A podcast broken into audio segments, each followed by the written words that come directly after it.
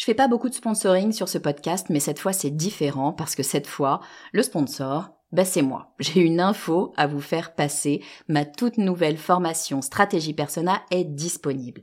Stratégie Persona, c'est la solution pour toutes les personnes qui ont du mal à trouver des clients. Toutes les personnes qui ont du mal à définir qui sera leur prochain client. Toutes les personnes qui ont du mal à trouver les mots justes pour parler à leurs clients.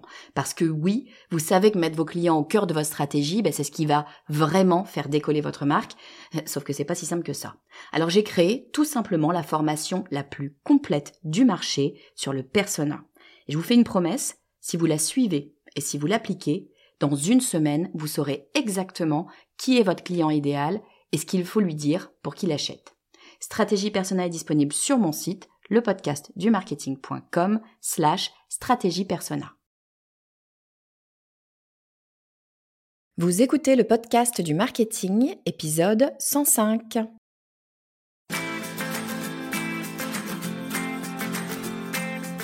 Bonjour et bienvenue. Je suis Estelle Ballot et je suis ravie de vous recevoir sur le podcast du marketing. À chaque épisode, je vous propose d'analyser les techniques marketing qui marchent, pas à pas et très concrètement, pour développer votre activité. Il y a un rituel de fin d'année chez les entrepreneurs qui n'a rien à voir avec la dinde au marron ou le champagne du Nouvel An. Tous les ans, en fin d'année, nous fixons les objectifs de l'année à venir. C'est une étape essentielle, d'abord parce que savoir où l'on va, c'est rassurant pour nous, et si on a une équipe, c'est rassurant pour notre équipe. En fait, si on a une destination qui nous fait rêver, c'est évidemment plus facile de mettre un pied devant l'autre. Et puis fixer un objectif, ça sert aussi à ne pas s'éparpiller. Vous mettez le syndrome de l'objet brillant au placard, nos objectifs nous permettent de maintenir le cap et de focaliser nos ressources au bon endroit. Bon, et puis, Fixer ses objectifs, bah, c'est le premier pas pour les atteindre. Alors, ok, j'enfonce une porte ouverte. Si vous n'avez pas d'objectif, vous ne pourrez jamais vous dire que vous l'avez atteint, votre objectif. Mais ça va plus loin que ça. Le fait de le matérialiser, par exemple, de l'écrire, ça vous donne plus de chances de le réaliser. Tout simplement parce que cela demande un engagement plus fort et ça s'inscrit différemment dans votre cerveau. Il y a des études hein, qui ont été conduites sur le sujet. On parle souvent d'une étude de Yale dans les années 50. Alors, on ne sait pas trop si elle a vraiment eu lieu ou si c'est une légende urbaine, mais le principe a été confirmé par le docteur Gail Matthews de l'Université de Californie en 2015. Et elle met en évidence le fait que écrire un objectif vous donne plus de chances effectivement de le réaliser. Si en plus vous l'écrivez à la main, eh bien ça vous donne 42% de chances de plus que si vous l'avez tapé à l'ordinateur ou, si vous l'avez juste euh, dit à l'oral. Et puis si vous voulez vraiment mettre toutes les chances de votre côté, eh bien, ce qu'il faut faire, c'est le dire à un ami et puis lui présenter euh, votre avancement toutes les semaines. Bref, plus vous allez matérialiser votre objectif, plus vous avez de chances de le voir prendre vie. Bon, et puis se fixer des objectifs, c'est aussi un très bon moyen de se mettre un coup de pied aux fesses et de s'inciter à se dépasser. Vous ne serez jamais champion du monde si vous ne vous fixez pas l'objectif de l'être. Pour faire des choses difficiles, il faut avoir un idéal auquel s'accrocher. Et puis dernière bonne raison, hein, vous commencez à voir qu'il y a quand même pas mal de bonnes raisons pour se fixer des objectifs. Dernière bonne raison pour se fixer des objectifs, eh bien, c'est parce que ça vous donne l'occasion de faire le bilan et surtout de célébrer la réussite de vos objectifs. Ben ouais, faire la fête, se faire plaisir, je crois qu'on est toutes d'accord pour dire que c'est quand même une très bonne raison pour se donner un peu de mal en fin d'année et se fixer des objectifs. Alors c'est parti. Aujourd'hui, je vous propose qu'on voit ensemble comment faire pour fixer nos objectifs de 2022 et puis surtout comment faire pour les suivre et les atteindre. Alors clairement, c'est un process en deux grosses étapes. La première euh, des étapes, ça va être de regarder euh, ce qu'on a fait euh, sur l'année qui vient de s'écouler. Et puis la seconde étape, ça va être de fixer, créer ces fameux objectifs pour l'année à venir. Alors toute première chose à faire, c'est bien de regarder euh, l'année qui vient de s'écouler et de se poser la question de façon très objective. Et je pense que c'est important d'être objectif, d'être un petit peu détaché euh, par rapport à, à, soi, parce que ça peut être un petit peu émotionnel parfois. Regarder objectivement les choses et voir si on a atteint nos objectifs, les objectifs qu'on avait fixés l'an dernier. Alors, évidemment, ça c'est si vous aviez fixé des objectifs l'an dernier. Si c'est le cas, vous les repassez vraiment de façon absolument objective. Si vous n'aviez pas euh, fixé d'objectifs euh, l'année euh, l'année passée, ce n'est pas très grave. Hein. Ce que vous pouvez faire, c'est tout simplement reprendre votre agenda tout au long de l'année, semaine par semaine, voir les grosses étapes que vous aviez, les gros projets que vous aviez en cours, et puis voir ce que vous avez réalisé. Déjà de matérialiser ce que vous avez réalisé et peut-être aussi les projets que vous avez abandonnés. C'est important et intéressant de regarder ce que vous n'avez pas fait par rapport à ce que vous auriez souhaité faire, puisque vous n'aviez pas prévu les objectifs, au moins ce que vous souhaitiez faire, euh, eh bien, vous pouvez les regarder de façon objective. Ultra important d'avoir ce détachement et de regarder les choses objectivement. Une fois qu'on a fait ça, c'est bien joli. Hein, euh, on, a atteint les objectifs ou on les a pas atteints. Finalement, ça nous apporte pas grand-chose. Ce qui est intéressant, c'est la deuxième étape, c'est d'aller analyser ce que l'on a fait. C'est de faire une sorte de mini-analyse stratégique euh, de notre travail. L'idée, là, c'est de regarder sur tous les projets euh, qu'on a pu mettre en œuvre ou qu'on avait prévus euh, regarder ce qui a marché, ce qui a peut-être moins marché, euh, ce qui nous a plu, ce qui nous a moins plu, ce qu'il faudrait peut-être faire différemment, euh, ou peut-être ce qu'on n'a pas fait, ce qu'il aurait fallu ajouter. En fait, c'est vraiment d'aller creuser toutes les actions qu'on a mises en place et de voir si, avec le recul, avec toutes les connaissances qu'on a maintenant au bout d'une année, est-ce que ces choses-là, ce sont des choses à refaire, à supprimer ou peut-être à faire différemment ou à ajouter? C'est important aussi de prendre en compte, euh, je disais à l'instant, ce qui nous a plu. Parce que en tout cas, si on est indépendant ou si on est entrepreneur, on a le choix de faire ce que l'on veut euh, et, peut-être ce que l'on ne veut pas faire. Et je pense que c'est extrêmement important pour garder euh, une certaine motivation qui est nécessaire, bien sûr, euh, de s'assurer qu'on fait bien des choses qu'on aime. Alors, on est d'accord, hein, dans toute activité, on ne va pas faire que des choses qu'on aime, ou en tout cas, il y aura peut-être des choses qu'on aime un petit peu moins faire, mais qui sont nécessaires. Donc, je suis pas en train de vous dire de supprimer tout ce que vous n'aimez pas faire. Hein, on n'est pas des enfants, malheureusement. Mais en tout cas, peut-être de regarder vraiment, euh, d'écouter vos émotions et vos envies. Il y a peut-être des projets qui vous plaisent plus que d'autres et qui sont tout aussi efficaces que d'autres. Donc dans ces cas-là, je pense que c'est important de se donner la liberté d'aller vers nos envies. Alors autre point intéressant, c'est d'aller vraiment regarder euh, ce qu'on aurait peut-être dû faire différemment. Peut-être que lorsqu'on a mis en place ce projet, euh, on n'avait pas les connaissances nécessaires ou le recul nécessaire tout simplement pour se rendre compte qu'on n'était pas exactement en train de faire les choses comme il faut, euh, d'aller sur la bonne voie ou, de les concrétiser de la meilleure façon. C'est ultra intéressant de documenter ce genre de choses, parce que d'une part, ça va nous éviter de refaire les mêmes potentielles erreurs euh, à l'avenir, mais surtout, ça va nous permettre de comprendre comment est-ce qu'on peut modifier les choses, et parfois, c'est juste modifier à la marge euh, notre façon de travailler pour euh, eh bien améliorer le process. Donc, c'est pas forcément parce que ça n'a pas parfaitement fonctionné qu'il faut nécessairement jeter le bébé avec l'eau du bain. très probablement, euh, il y a des ajustements à faire et ce sont ces ajustements qui vont être extrêmement bénéfiques pour euh, votre activité sur l'année qui va, qui va arriver. Donc vraiment, regardez euh, les choses qui n'ont pas fonctionné absolument parfaitement et voir avec le recul, avec vos connaissances maintenant, un an après, ce qu'il faudrait faire peut-être un petit peu différemment. D'ailleurs, peut-être qu'il fallait le faire tel que vous l'avez fait sur le moment, mais que les choses ont changé, le contexte a changé et que maintenant, il faudrait changer un petit peu les choses, les modifier de façon à ce que ça vous convienne. Et puis le dernier point, bien sûr, qu'il faut absolument regarder, c'est ce qu'il faudrait ajouter. Hein. Euh, peut-être que euh, vous n'avez pas mis en place tous les projets que vous souhaiteriez maintenant mettre en place. Peut-être qu'il y a de nouvelles stratégies qui vous viennent à l'esprit, très probablement, je vous le souhaite en tout cas. Peut-être qu'il y a de nouvelles stratégies que vous ne souhaitiez pas mettre en place précédemment parce qu'il faut faire des choix, qu'on ne peut pas tout faire et que pour l'année qui vient, eh bien, vous souhaitez euh, l'ajouter. Moi, personnellement, j'essaye chaque année, ou en tout cas sur chaque lancement, puisque moi, je fonctionne en lancement de ma formation stratégie indépendante, sur chacun de mes lancements, j'essaye de rajouter une nouvelle stratégie. Pourquoi? Parce que un lancement, c'est dur, c'est lourd, c'est éprouvant, ça demande beaucoup d'énergie et de ressources, mais chaque lancement est plus facile que le lancement précédent parce que tout simplement on a déjà fait une partie du travail. Bien sûr que pour chaque lancement on va modifier des choses, mettre à jour des choses. Il n'empêche que on va pouvoir itérer sur une base qui est déjà existante qu'on ne va pas avoir à refaire, à redémarrer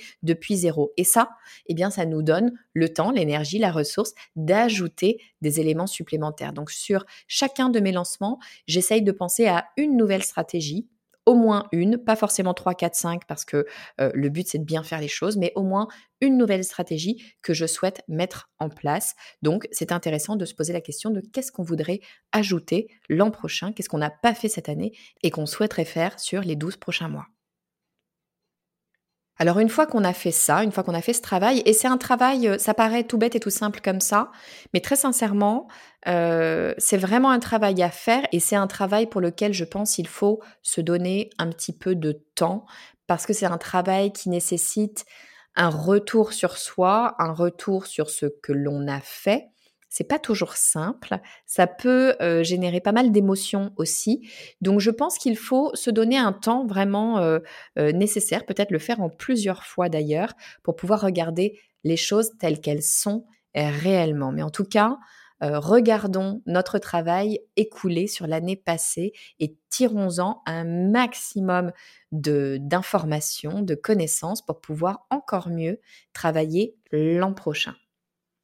Et puis c'est à ce moment-là qu'on va bien sûr pouvoir commencer à travailler sur cette fameuse année qui arrive, les 12 mois qui sont devant nous, et puis fixer nos objectifs. Alors moi, ce que je vous propose de faire, c'est de commencer euh, macro pour ensuite aller plus dans le détail. Qu'est-ce que je veux dire par commencer macro? Eh bien, c'est de vous fixer un objectif. Allez, on dit un ou jusqu'à trois objectifs ça dépend un petit peu de la façon dont vous travaillez. Soit vous fixez un objectif, bien souvent, c'est un gros objectif principal, un objectif souvent de chiffre d'affaires, de marge, enfin peu importe comment vous, vous comptez, hein. mais bien souvent c'est un objectif de chiffre d'affaires ou de croissance d'ailleurs. Hein. Vous vous dites, moi, l'an prochain, je veux générer tant. Ça, ça peut être un très gros objectif. Et puis, vous allez décliner, bien sûr, après, les moyens que vous allez mettre en œuvre pour atteindre cet objectif. Vous pouvez aussi travailler en mode projet euh, et donc vous dire, ben non, en fait, j'ai pas nécessairement un seul objectif, j'ai deux, trois gros projets euh, que je souhaite mettre en œuvre. Donc ça peut être intéressant à ce moment-là d'avoir euh, maximum, je dirais, trois objectifs. Pourquoi maximum trois objectifs? Parce qu'à un moment donné, à vouloir trop faire, vous risquez de vous perdre. Euh, et ça, c'est vrai euh, si on travaille seul, si on est indépendant ou si on travaille avec une équipe, euh, voire une multinationale. La question n'est pas là. si on va courir trop de lièvres, on va nécessairement s'épuiser, on va diluer notre énergie, nos ressources, et donc on va moins bien euh, travailler, moins bien faire les choses. Donc moi, je vous invite vraiment à choisir trois gros objectifs. Encore une fois, ça ne veut pas dire que vous n'allez faire que cela, mais il faut avoir trois grands objectifs et vous allez voir que vous allez mettre en place énormément de choses qui vont venir à chaque fois servir ces trois objectifs. Ensuite, alors ça c'est quelque chose qu'on vous dit bien souvent en école de commerce et puis qu'on oublie euh, très souvent dès lors qu'on est sorti d'école, euh, un objectif ne vaut que si vous pouvez le quantifier. Il ne sert à rien de vous dire je vais lancer un podcast l'an prochain. Lancer un podcast, euh, vous pouvez le faire là en deux secondes. Vous allez sur un hébergeur. Moi, je vous invite à aller sur Rocha, c'est le mien, il est très bien. Vous allez sur un hébergeur, vous cliquez euh, s'abonner, ça va vous coûter rien du tout et vous venez de lancer un podcast. So what? Ça vous aura absolument rien apporté. En revanche, si vous vous dites, cette année, je souhaite lancer mon podcast et publier un épisode toutes les deux semaines. Voilà, là c'est quantifiable. Vous avez 52 semaines dans l'année. Si vous publiez 26 épisodes, eh bien vous avez lancé votre podcast et publié une fois toutes les deux semaines. C'est complètement quantifiable. Et la majorité des choses que vous souhaitez mettre en place peuvent être quantifiables quand bien même on n'est pas nécessairement en train de parler de gros sous, de chiffre d'affaires ou de pourcentage en croissance ou autre. Non, ça peut être typiquement voilà, le nombre d'épisodes de podcast que vous souhaitez lancer, ça peut être le nombre d'articles de blog que vous allez publier, le nombre d'invités que vous allez recevoir, le nombre de contacts clients que vous allez générer, le nombre de personnes qui vont s'inscrire à votre newsletter. Tous les sujets sont abordables, mais il va falloir que vous trouviez un système de référence qui va vous permettre de vous dire oui, j'ai réussi, non, je n'ai pas réussi. Et si j'ai réussi, je l'ai complètement dépassé ou je l'ai juste réussi euh, à peine. Euh, si je l'ai raté, est-ce que j'étais pratiquement euh, à l'atteindre ou est-ce que je me suis complètement loupé Bon, et puis, bien souvent, et moi la première, hein, on me dit, c'est compliqué Estelle de fixer un objectif, comment est-ce que je sais que je l'ai fixé correctement, justement. Hein? On disait à l'instant, peut-être que je l'ai totalement dépassé, peut-être que j'en suis assez proche, peut-être que c'est tout simplement que j'ai mal fixé l'objectif au départ. C'est vrai, euh, c'est pas toujours simple. Alors, dites-vous une chose, hein, euh, si vous démarrez, si vous commencez, la première année, ça va être très compliqué de fixer des objectifs. Fixez-les quand même. Ça vous permettra d'itérer l'an prochain et de savoir justement comment vous positionner. Fixez-les. Mais au fur et à mesure du temps, vous allez voir que euh, l'histoire faisant, vous allez commencer à comprendre un petit peu comment fonctionnent les choses et vous allez réussir à fixer des objectifs qui sont cohérents. Ce qui est important à mon avis sur un objectif, c'est que quand même, il soit un petit peu ambitieux, qu'il vous invite à aller euh, un petit peu vous dépasser. Un objectif trop plan-plan, vous êtes sûr de réussir à l'atteindre, somme toute, euh, ça va pas vous faire beaucoup, beaucoup avancer, à moins que, à moins que dans la raison d'être de votre activité, vous ayez une recherche de ralentissement, de slow life, de slow business, pourquoi pas? Et là, ça peut être intéressant d'aller voir comment est-ce qu'on fonctionne et en tout cas, peut-être d'aller chercher non pas la croissance, mais d'aller chercher l'épanouissement, ce qui vous convient en termes de revenus peut-être et ce que vous souhaitez comme rythme.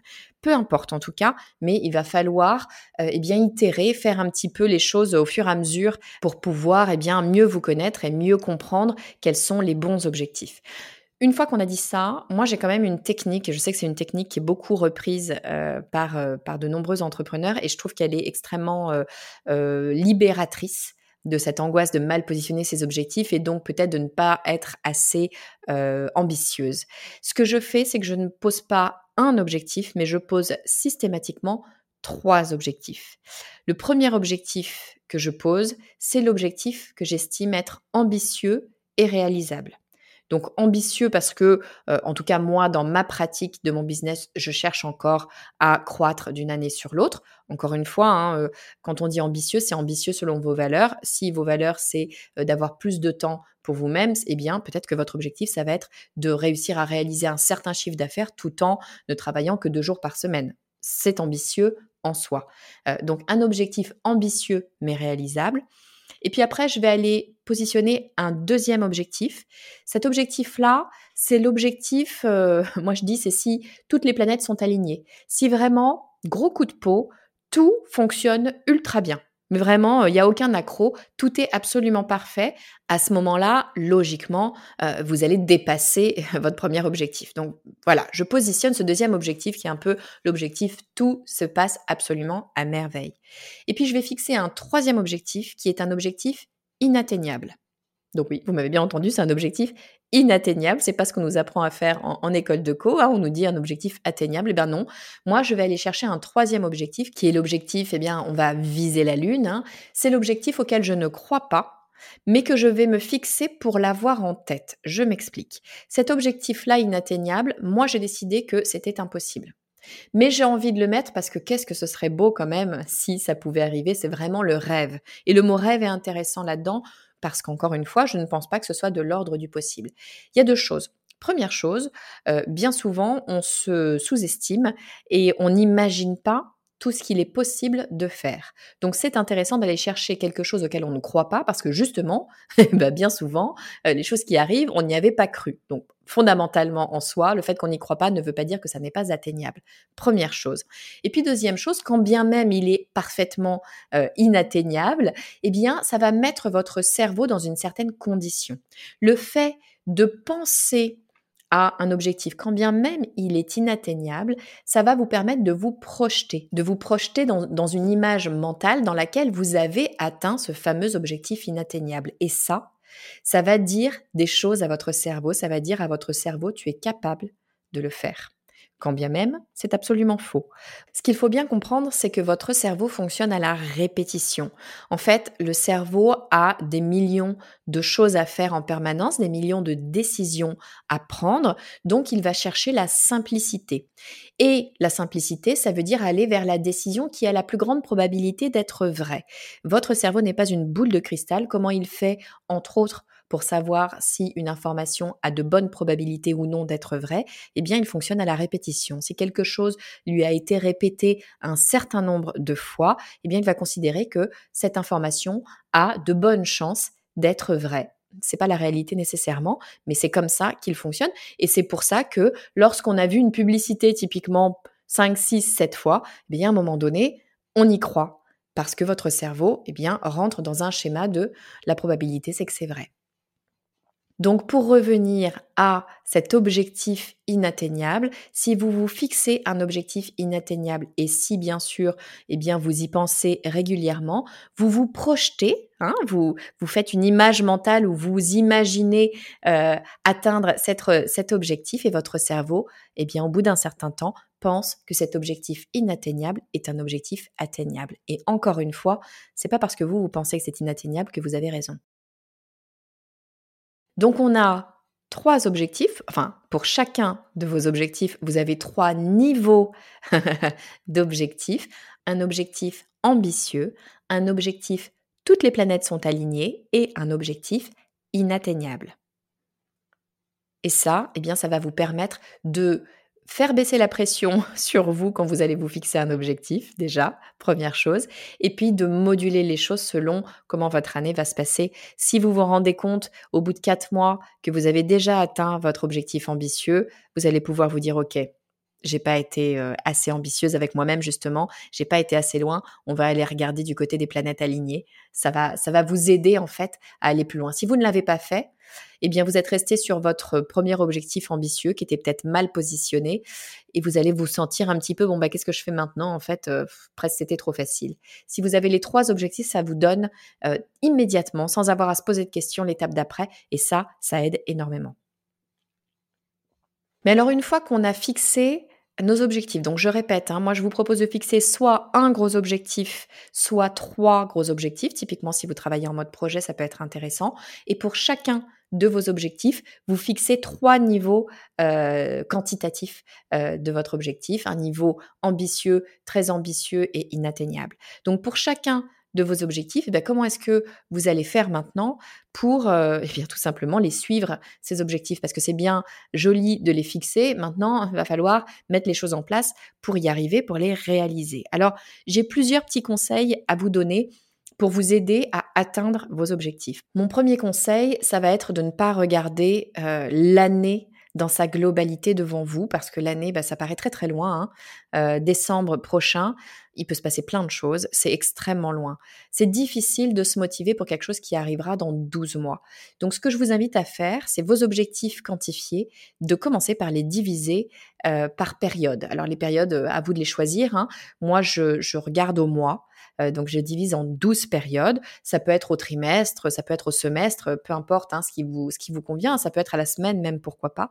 Bon, la semaine, ça commence à rentrer dans peut-être un, petit peu trop de détails. J'en parlerai euh, juste après de la semaine. Mais voilà, moi, je, je fonctionne au mois. Donc, mon objectif quantifié, par exemple, si c'est euh, un chiffre d'affaires, si j'ai décidé de faire 100 000 euros de chiffre d'affaires l'an prochain, eh bien, je vais aller diviser mon objectif par mois. Alors là, vous avez plusieurs euh, façon de faire. Soit ultra simple. Vous vous dites, ben, je veux faire 100 000 euros de chiffre d'affaires, je divise 100 000 euros par 12 et chaque mois, je fais un douzième du chiffre d'affaires. Ça peut être tout simplement ça. Donc, un pourcentage de votre objectif final.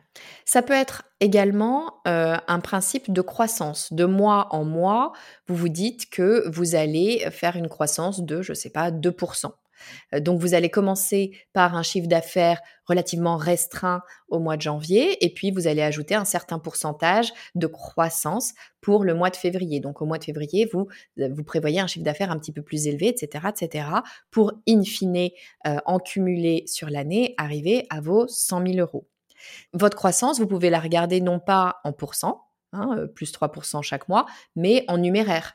Vous pouvez vous dire, euh, ben non, moi, euh, chaque mois, je veux ajouter 1000 euros en plus par rapport au mois précédent, par exemple. Pourquoi pas pour, encore une fois, in fine, atteindre les 100 000. Et puis, vous n'êtes pas obligé du tout d'avoir quelque chose de linéaire. Là, euh, ce que je vous propose, c'est quand même quelque chose d'assez euh, d'assez linéaire, alors que la réalité, bien souvent, euh, c'est que votre votre business, votre activité suit une certaine saisonnalité. Peut-être que votre chiffre d'affaires n'est pas du tout égal, votre potentiel de chiffre d'affaires n'est pas du tout égal au mois de janvier et au mois d'août. Euh, parce que peut-être qu'au mois d'août, vos clients tout simplement ne sont pas là et ne génèrent pas de chiffre d'affaires. À ce moment-là, vous avez intérêt à aller regarder votre saisonnalité et adapter tout ça en fonction de votre saisonnalité. Donc en tout cas, il y a plein de façons de faire. Moi, je vous conseille de commencer par celle qui est la plus simple pour vous. Si le plus simple, c'est de commencer par diviser euh, en 12 euh, périodes, pourquoi pas? Et encore une fois, vous pourrez un petit peu réajuster au fur et à mesure et regarder les choses de façon plus globale au trimestre ou au semestre, comme, comme vous le voulez. Euh, si, si, vous avez envie euh, tout de suite de vous dire, ben non, j'ai un petit peu de saisonnalité, mais je vais le faire simple. Je vais me dire que au mois d'août, je fais zéro, même si c'est pas exactement ça. Et puis donc, au lieu de diviser par 12, eh ben, je vais diviser par 11 périodes. Ça peut tout simplement être ça. Et si vous voulez rentrer un petit peu plus dans le détail, eh bien, vous pouvez modéliser en faisant des principes de croissance euh, ou bien d'ajout au numéraire. Et vous pouvez même mélanger tout ça avec des principes de croissance et de la saisonnalité. Amusez-vous avec vos chiffres. L'idée, c'est de faire plusieurs hypothèses et de voir avec quelle hypothèse vous vous sentez euh, la plus à l'aise, euh, qu'est-ce qui ressemble le plus à une potentielle réalité. Deuxième conseil pour que eh vos objectifs, vous puissiez les atteindre, et ça pour moi, c'est euh, un conseil absolument essentiel, je ne sais pas comment les gens peuvent travailler sans le faire, eh bien c'est de planifier. Vous avez besoin de planifier vos activités pour pouvoir les réaliser. Lorsque vous avez des projets, si un projet n'est pas planifié, si vous n'avez pas tout simplement un rétro-planning, je ne comprends pas comment on peut le réaliser. En tout cas, là je parle pour moi, c'est vraiment pas ma façon de fonctionner. Je l'ai vu hein, dans, dans, ma carrière euh, professionnelle, des gens qui partaient sur un projet sans avoir de rétro-planning. Très sincèrement, on le sait tous. Ça, ne marchera pas, ou en tout cas, vous allez peut-être faire les choses, mais vous n'allez pas atteindre vos deadlines, vous n'allez pas euh, pouvoir, de façon simplement mentale, euh, réussir à organiser toutes les petites choses que vous avez à faire sur un projet et tomber pile poil sur la date de lancement, ça ne fonctionnera pas. Donc, planifiez, construisez un rétro-planning. Un rétro-planning, ça n'a rien de complexe à mettre en place. Vous pouvez euh, utiliser des outils, il y a plein d'outils maintenant qui existent pour vous aider à vous organiser et à mettre en place toutes les petites étapes qui vont constituer euh, votre projet au final. Vous pouvez aussi tout simplement, si vous n'avez pas envie de prendre en main un outil, vous pouvez tout simplement utiliser votre Excel. Euh, personnellement, euh, pardon, je suis un peu à la vieille école, hein, j'utilise toujours mon Excel et ça me convient bien. Et tant que ça vous convient, c'est parfait. Avec tout simplement, eh bien, mes différents mois, mes différentes semaines, parce que moi, je travaille à la semaine sur mes projets, mes différentes semaines. Donc, j'ai 52 colonnes, hein, tout simplement, sur mon fichier Excel. Et puis, en ligne, je mets toutes les étapes que j'ai à réaliser. Et puis, je vais venir les positionner sur mes différentes semaines. Aussi simple que ça, mais ça, ça va vous permettre de vous voir avancer dans votre projet. Donc déjà, il y a un côté satisfaisant de se voir avancer euh, dans ces projets. Hein, de voir qu'on fait des choses, parce que bien souvent, en tout cas si vous êtes comme moi, une fois qu'une chose est faite, boum, vous la mettez derrière et vous l'oubliez. C'est bien de se voir avancer, de se dire non mais attends, je fais des choses, j'avance, je construis et c'est positif. Je suis vraiment dans une dynamique dans laquelle je vais de l'avant, c'est extrêmement important. Et puis c'est important aussi pour se voir euh, aller dans le mur, tout simplement, euh, réaliser que ben non, j'avais prévu deux semaines pour faire cette étape-là, et puis en fait je me rends compte que ben là ça fait déjà trois semaines et c'est pas réalisé, donc peut-être que c'était pas deux semaines qu'il me fallait, mais bien quatre ou cinq semaines. Et ça, c'est extrêmement important de le voir immédiatement, de ne pas attendre d'avoir dépassé le timing qu'on s'était prévu pour se dire ah mince, ça ne fonctionne pas. Au plus tôt vous allez vous rendre compte que vous êtes en train de, dépasser le timing prévu, au mieux ce sera, parce que ce n'est pas parce que vous dépassez le timing que vous êtes euh, forcément dans les choux. Bien au contraire, le fait de dépasser le timing, ça veut juste dire qu'il va falloir réajuster. Et le principe d'un rétro-planning, c'est de vous permettre de réajuster les choses parce que non, vous n'allez jamais réussir à planifier les choses correctement, à moins d'être euh, un maniaque de l'organisation. En général, eh bien, vous allez faire un planning tentatif, hein, ce que vous allez imaginer, et puis les choses ne vont pas se passer comme ça parce que bah, c'est la vie, hein, les choses ne se passent pas toujours telles qu'on l'a prévu, mais ce rétro-planning va vous permettre de faire glisser les éléments, de faire des choix, peut-être de supprimer des étapes, de vous dire, eh bien, j'avais prévu pour ce projet de faire euh, un, une étape en plus, cette étape-là euh, qui était intéressante, qui était un petit peu le cadeau bonus, la cerise sur le gâteau, eh bien je vais la laisser tomber pour cette fois parce que euh, je n'aurai pas le temps tout simplement de tout faire. Donc il faut faire des choix. La vie, c'est faire des choix, comme je dis souvent à ma fille. Donc, eh bien, ça vous permettra de les faire, ces choix, de façon éclairée. Alors ça m'amène à un petit conseil sur le rétro-planning et je pense que c'est la chose la plus importante à avoir en tête quand on crée un rétro-planning, c'est de toujours vous laisser du mou. Ne jamais vous dire je vais tout remplir euh, de façon à maximiser mon temps. Vous allez vous planter si vous faites ça, c'est sûr. Laissez-vous toujours un petit peu de temps euh, de battement pour pouvoir justement rattraper les moments de glissement. C'est vraiment le secret pour que, in fine, vous arriviez sur votre deadline et que la deadline soit tenue, c'est d'avoir pu faire glisser les choses qui ne se sont pas passées comme prévu. Alors une fois que vous avez divisé vos objectifs par période, une fois que vous avez construit votre rétro-planning, eh bien ce que je vous invite à faire, c'est de vous prévoir euh, eh bien un mini bilan à chaque fin de période. Donc, dans mon cas, ça va être euh, chaque mois. Chaque mois, je vais le 30 ou le 31 ou le 1er, si j'ai pas eu le temps, peu importe, je vais faire un mini bilan de ce que j'ai fait sur le mois qui vient de s'écouler. Alors attention, je cherche pas à faire quelque chose de long, de compliqué, de fastidieux, euh, parce que bah, j'ai la chance d'être indépendante et de ne pas avoir à faire de reporting à mes managers et de passer euh, deux jours ou trois jours par mois à construire juste le reporting. je pense là à ma vie d'avant. Mais le fait d'être seul, hein, d'être dans son business, d'être aux commandes, ben, ça vous permet de choisir le temps que vous souhaitez y mettre. Moi, en l'occurrence, je cherche pas à faire quelque chose d'extrêmement complexe. Je veux juste me donner les bonnes informations. Donc, j'ai un dashboard sur lequel, eh bien, je viens regarder les différents éléments que je souhaite suivre. 5 six éléments, ça va être peut-être le, dans mon cas, hein, ça va être peut-être mon chiffre d'affaires, peut-être le nombre d'épisodes qui ont été écoutés, le nombre de personnes que j'ai sur mon LinkedIn, le nombre d'avis que je vais avoir sur iTunes. Voilà, des choses très quantifiables, toutes simples. J'en ai 4, 5, allez, 6 maximum, mais c'est extrêmement rapide à aller chercher. Ce ne sont pas des informations sur lesquelles je vais passer du temps. c'est juste, eh bien, je vais sur mon hébergeur, je vois combien j'ai de, de téléchargements, d'écoute de l'épisode, je vais sur iTunes pour voir combien j'ai d'avis, et puis je vais sur mon logiciel comptable pour voir quel a été mon chiffre d'affaires. Ça me prend littéralement, je sais pas, allez, 20 minutes. c'est pas long du tout, mais ça me permet en une demi-heure de temps de regarder objectivement où j'en suis sur ce mois-ci, si je suis bien en phase avec ce que j'avais prévu ou si c'est en train de décrocher. Est-ce que c'est en train de décrocher positivement, négativement? Dans les deux cas, euh, je vais peut-être réajuster les choses. Si c'est positivement, c'est plutôt, euh, plutôt agréable. Je vais essayer de regarder ce qui a vraiment fonctionné pour pouvoir eh bien, itérer dessus, hein, tout simplement. Et puis si à l'inverse, j'ai décroché de façon négative, ultra important d'essayer de comprendre le pourquoi. Peut-être que c'est pas grave, hein, que c'est juste euh, quelque chose de conjoncturel et dans deux semaines, l'effet va s'inverser. Peut-être qu'en revanche, c'est un signe qu'il y a quelque chose qui ne fonctionne pas dans mon process. Et là, je vais essayer de creuser pour comprendre eh bien, ce qu'il faut que je modifie, ce qu'il faut que je change pour rétablir les choses. Donc ça, c'est trois points. Hein. Le fait de diviser son objectif en périodes, de planifier l'ensemble de ses projets et de se prévoir des mini-bilans régulièrement. Pour moi, c'est comme ça que vous allez pouvoir eh bien, piloter euh, tout simplement votre activité, être aux manettes et ne pas vous laisser embarquer. Il y a deux conseil additionnel que j'ai envie de vous donner. En tout cas, c'est ce que moi, je fais et ce qui m'a réellement aidé à atteindre mes objectifs. Le premier conseil, c'est un conseil de visualisation. C'est directement en rapport avec ce que je vous disais tout à l'heure sur votre cerveau. Votre cerveau a besoin de croire en ce qu'il fait. Et votre cerveau est assez naïf, donc c'est assez facile de lui faire croire des choses. C'est terrible à dire, mais c'est la réalité.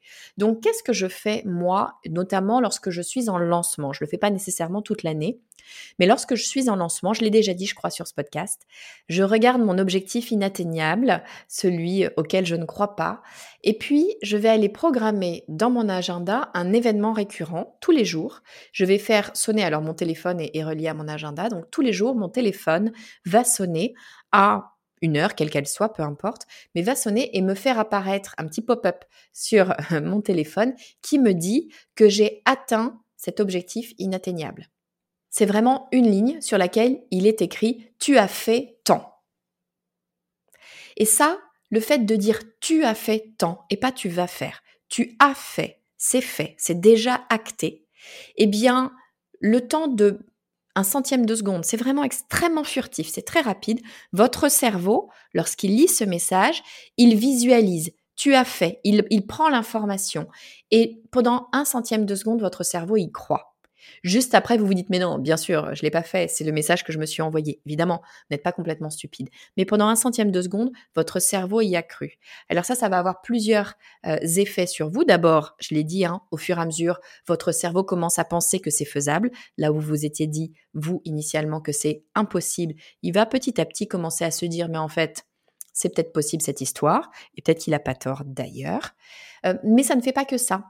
Pendant ce centième de seconde pendant lequel votre cerveau pense que vous avez réussi, eh bien vous allez ressentir l'émotion que vous ressentiriez si vous aviez réussi. Donc ça, ça va vous donner un petit shoot d'endorphine, un petit shoot de bonheur, qui est toujours bienvenu. Hein, tous les jours, si vous pouvez avoir un petit peu de bonheur, c'est quand même assez sympa. Et ça va vous donner la motivation de continuer. Au pire des cas, si ça vous motive pas, au moins ça va vous faire sourire. Et rien que ça, c'est déjà une bonne chose. Mais vraiment, je peux vous assurer que je l'ai fait, je le fais à chacun de mes lancements. Ça a un pouvoir assez euh, épatant. Euh, très sincèrement, je pense que j'ai mis en place beaucoup plus de choses, j'ai été beaucoup plus confiante en faisant ça parce que je recevais ce petit message que si je ne l'avais pas eu. Ça ne veut pas dire que j'ai atteint euh, cet objectif inatteignable. En l'occurrence, je ne l'ai pas atteint. Mais ça veut dire une chose. D'abord, je pense maintenant réellement qu'il est atteignable, peut-être pas tout de suite, mais qu'il est atteignable un jour. Et puis surtout, ça me mettait en condition positive. Ça me mettait dans le mindset, dans l'état d'esprit de quelqu'un qui a gagné, qui a réussi, qui peut être fier de lui, fier d'elle, en l'occurrence fier de moi.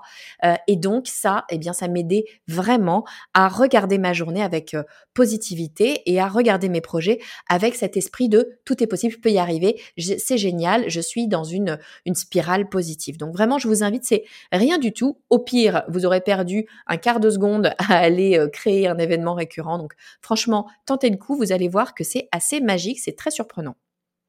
Et puis deuxième chose que j'ai envie de vous conseiller, que moi euh, j'ai mis en place et qui m'aide vraiment, euh, c'est de créer un cercle de travail. Alors moi j'appelle ça, un, je le dis en anglais, pardon, j'ai pas la, traduction euh, qui va bien. en anglais on dit un accountability pod, c'est-à-dire un groupe de pairs de gens qui font un petit peu le, même type de, travail que vous, euh, qui, vivent les mêmes choses que vous, qui vont probablement se poser les mêmes questions, passer par les mêmes difficultés euh, que vous.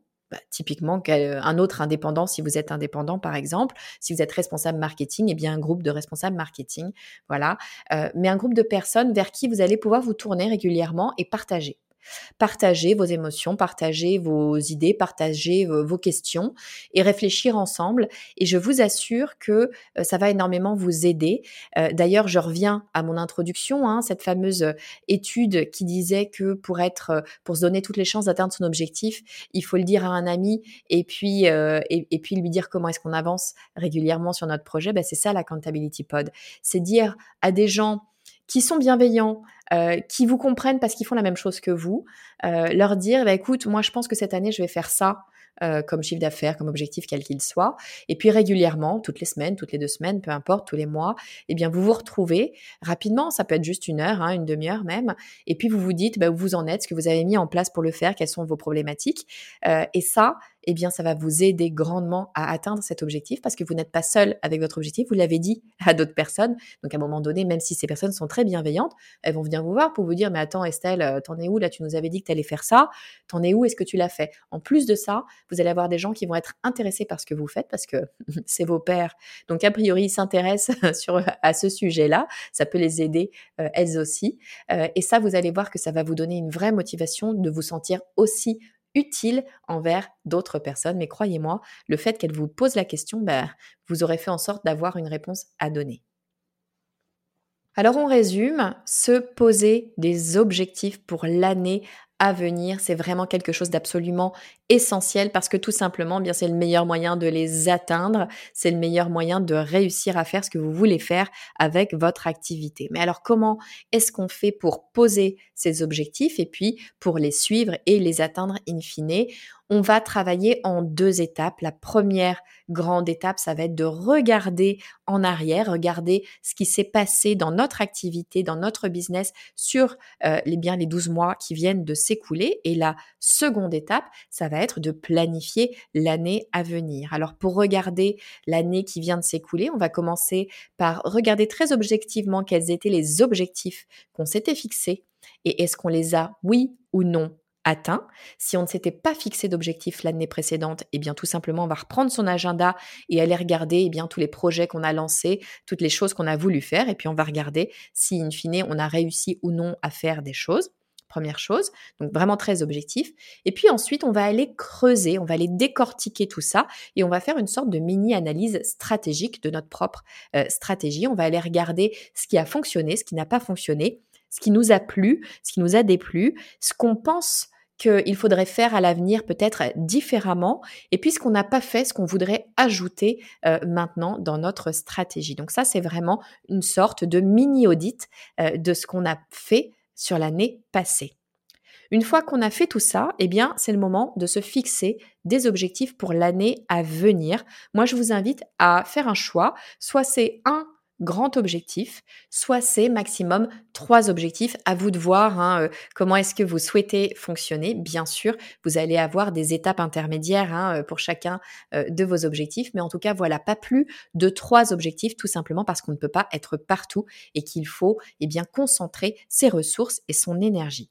Ensuite, pour chacun des objectifs que vous vous êtes définis, eh bien, je vous propose d'aller quantifier trois objectifs. Donc un premier objectif qui est euh, audacieux, euh, un second objectif qui est très audacieux. Hein, je dis, euh, ce sont toutes les planètes sont alignées, tout fonctionne absolument à merveille. Et puis un troisième objectif qui est irréalisable, et eh bien parce que c'est pas parce que vous pensez que c'est irréalisable que ça l'est d'une part, et ensuite je l'ai expliqué pendant l'épisode, ça va aider votre cerveau à se mettre dans une condition positive, donc vous avez tout intérêt à le faire. Ensuite, une fois que vous avez posé euh, vos objectifs et que vous les avez quantifiés, eh bien, euh, comment est-ce qu'on fait pour suivre ces objectifs et in fine les atteindre. Première des choses à faire, ça n'est pas de regarder votre année dans sa globalité parce que c'est un peu impressionnant et puis qu'on ne sait pas finalement par quoi commencer. C'est bien d'aller séquencer votre année en périodes. Donc à vous de choisir la longueur de chacune des périodes. Ça peut être au mois, ça peut être au trimestre, au semestre, peu importe. Mais en tout cas d'aller séquencer vos objectifs. Et puis au sein de chacune de ces périodes, vous allez attribuer eh bien un chiffre hein, puisque ce sont des objectifs quantifiables pour chacune de vos périodes. À vous de voir si vous voulez avoir quelque chose d'absolument homogène tout au long de l'année, de suivre une saisonnalité ou bien de suivre un rythme de croissance. Vous pouvez mixer un petit peu le tout. Faites différentes hypothèses pour voir ce qui fonctionne pour vous. Deuxième conseil, c'est de planifier. C'est même un essentiel pour moi, avoir un rétro-planning, un rétro-planning global sur votre année et un rétro-planning par projet si vous travaillez en mode projet. Ensuite, je vous invite à faire un mini bilan à chaque fin de période. Donc, si vous êtes au mois, tous les mois, un mini bilan très rapide. L'objectif, c'est pas d'avoir quelque chose de fastidieux, mais juste quelque chose de rapide qui vous dit si vous êtes en phase ou non avec vos objectifs et qui va vous permettre surtout de prendre les bonnes décisions pour tout de suite réajuster les choses et ne pas attendre que ce soit trop tard. Et puis mes deux derniers conseils, c'est un petit peu les conseils bonus. Le premier, c'est un exercice de visualisation tout simple. Prévoyez un événement récurrent sur votre agenda électronique qui vous permet d'avoir tous les jours un petit message qui vous dit que vous avez atteint votre objectif irréalisable. Ça va faire de la magie dans votre cerveau et ça va vous emmener beaucoup plus loin que ce que vous auriez imaginé. Et puis, dernier petit conseil, c'est de ne pas rester seul avec vos objectifs, mais d'en parler à des pairs, à des gens bienveillants, d'avoir ce que j'appelle moi un accountability pod, c'est-à-dire des gens à qui vous allez dire quels sont vos objectifs et à qui vous allez dire comment eh bien vous avancez en plus de ça, ça va être des gens qui vont vous comprendre, qui vont pouvoir vous soutenir dans les moments difficiles et qui vont pouvoir vous donner des conseils et à qui vous allez pouvoir donner des conseils. C'est ultra positif, c'est extrêmement important. J'inclus, pour tout vous dire, dans ma formation stratégie indépendante, ce principe d'accountability pod. Chaque personne a la possibilité, eh bien, de se mettre euh, en travail avec les d'autres personnes qui suivent la formation pour avoir ce système de soutien. C'est vraiment le meilleur moyen d'atteindre ses objectifs, d'aller au bout, euh, par exemple, d'une formation et euh, de travailler au mieux parce que eh bien, vous avez des gens bienveillants qui vous soutiennent tout simplement. Alors on arrive à la fin de cet épisode. Si vous êtes resté avec moi jusqu'ici, j'imagine que c'est que cet épisode vous a plu et peut-être que le podcast du marketing en général vous plaît. Si c'est le cas, s'il vous plaît, prenez deux minutes de votre temps pour me soutenir, surtout soutenir ce podcast en me laissant un avis 5 étoiles sur iTunes.